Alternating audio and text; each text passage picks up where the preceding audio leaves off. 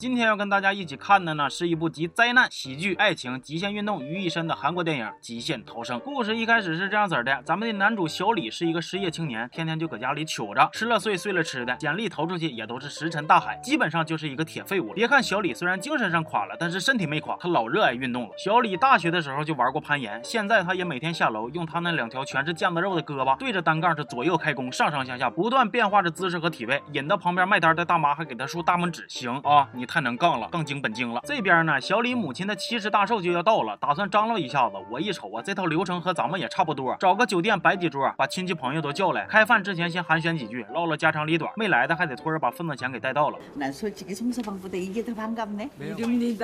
结果在宴会上，他发现这家酒店的副店长竟然是小李以前追过的女生。这不巧了吗？这不是？咱就管他叫小朱吧。小朱还问小李呢，你知道我在这上班吗？小李连忙摇头，不知道。其实以前上学的时候，他俩都是攀岩。社的小李和小朱表白过，但是小朱直接给他发了张好人卡。表面上小李不以为然，其实背后，这回一见着小朱，他那好面子劲儿又上来了。啥啊？过去的事儿，不就领张好人卡吗？不在意。嗯，搁哪上班？投资公司当科长了，正经工作。你寻思闹呢？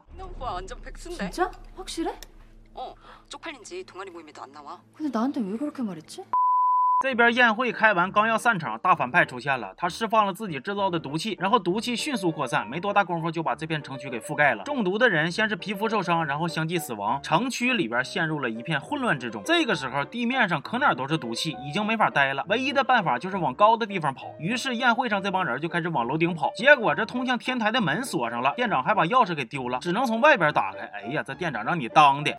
你瞅瞅，就这种危机时刻，最能看出来谁啥样了。刚才叽叽喳喳他那些亲戚，现在全都没屁了。店长也都吓得手忙脚乱，啥也不管，就知道跟着溜缝逃跑。反而是小朱和小李非常冷静，有条不紊地指挥着大家想办法逃生。现在的情况大概就相当于吃鸡的时候缩毒了，他们还进不去安全区，只不过这个圈不是越来越小，而是越来越高。另一边呢，政府也派出直升机搜救，但是直升机数量有限，又受高度的限制，低层建筑很难被救援，高层建筑更容易获救一些。这边眼瞅着就要缩圈了，小李急中。生智，打算把窗户干碎，爬到天台上，在外边把门打开。他身手矫健，动作潇洒，几下子就把玻璃砸成了玻璃碴。行，一身腱子肉没白练，工具人实锤了啊！砸开窗以后，他一顿旋转跳跃，喧嚣看不见，他沉醉了没得爬楼，还有人给身子探出去。这边拿手机拍，和屋里边人视频直播呢，这是啊！有惊无险的到了楼顶，把门打开了。行，攀岩也没白练。哎，等会儿你瞅瞅他家这帮亲戚啊，又开始在那叽叽喳喳了，这个闹心呢。但是这帮人到天台以后，新的问题又出现了，怎么能让直升机发现他们呢？这个时候还得是小。猪有主意，让他们摆上一个求救的符号，然后打开闪光灯，比划求救信号。后来又加上了大音响和灯牌，终于被直升机发现了。然而直升机的吊箱装不下所有人，小李脚一迈上去就超载了。哎呀，这种痛，相信大家等电梯的时候都经历过。小李说：“你们都走吧，我和小猪留下，我俩是男女主，有剧本，应该没啥事儿啊。”飞机刚一走，小猪就哭了。虽然我是女主，但是我也想上去呀，谁还不是个宝宝咋的呀？小李一听，他也哭了。你寻思我就想留下，是不是？那还不是因为剧本就这么写的吗？然后他俩眼瞅着就要缩圈了，也没有飞机再过过来，就穿上了三级头、三级甲，再拿点攀岩的装备，就开始各种跑毒。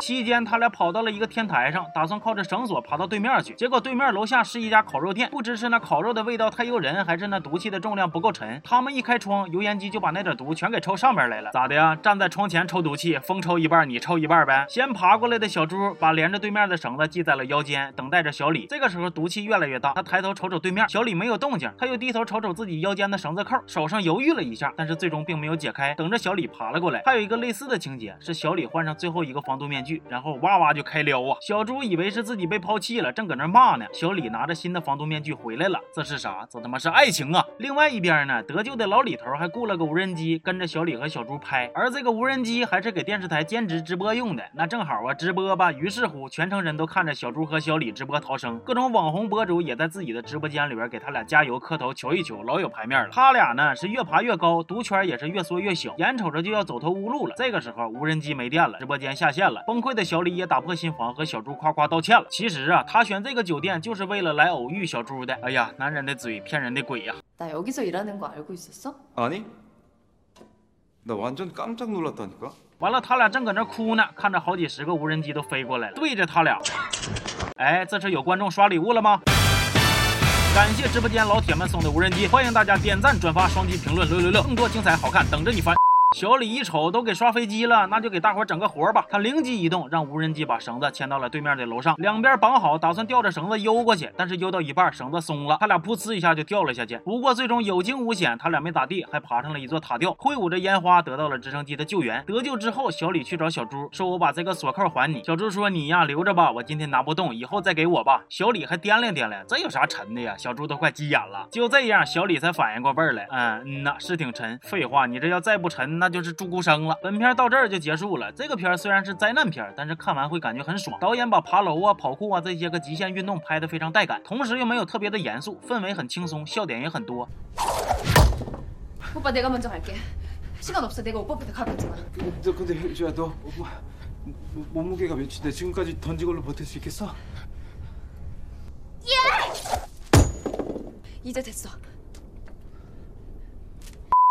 而且片中还埋藏了不少的隐喻，讽刺了当下韩国的种种现象。这些讽刺大概可以分成两类，一类是说这个社会不公的，比如说高层建筑比低层建筑更容易得救，其实可以看作是贫富阶级的象征。小李在跑路的过程中还感慨过，摩天大楼上的人已经得救了吧？另一类呢是在说当下娱乐致死的现象。什么是娱乐致死呢？就是一切都可以成为消费的对象，一切都可以成为景观。毒气来了，第一反应是先自拍，求救的场面整得跟演唱会似的，逃生也做成了直播秀，一群人在网上边吃喝玩乐边喊加油。媒体为了独家新闻呢，也是不择手段，吃着人血馒头，这就是娱乐至死。但是这部电影也并不仅仅是讽刺，它在这个背景下，整体上其实是非常正能量的。小李和小朱两个人都很无私、很善良，帮助他人的时候不遗余力。中间有一段，他俩本来已经被直升机发现可以得救了，可他们犹豫之后，将身体摆成了箭头，指向了旁边那栋有很多小朋友被困的楼里，放弃了求救的机会。咱们的失业青年小李不断的向上攀登，不断的奔跑，打破坚固的窗户，打开象征着阶级壁垒的门锁，和小朱一起成功的逃。出升天，也是想激起大家的斗志，不要再萎靡下去了。沙冷起床奋斗吧。那说了这么多，这部电影算是神作吗？我感觉也没到那个份上。上面那些讽刺啥的，现在但凡是一个韩国电影，都得沾点。这部片里也没有多么深入，表现手法比较浅显，不少人物的塑造更是有头没尾，剧情 bug 也不少。当个优秀的爆米花电影，乐呵乐呵就行了，不用太较真儿。总之，我们看完呢，能明白一个非常深刻的道理：假如生活欺骗了你，不要悲伤，不要着急，该锻炼身体还得是锻炼身体，要不然到了关键时刻，哪有这勇气，哪有哪有那魄力呀？还寻思啥呢？同学们，赶紧下楼撑单杠去吧！行吧，这期就说到这儿了。我是刘老师，咱们下期见，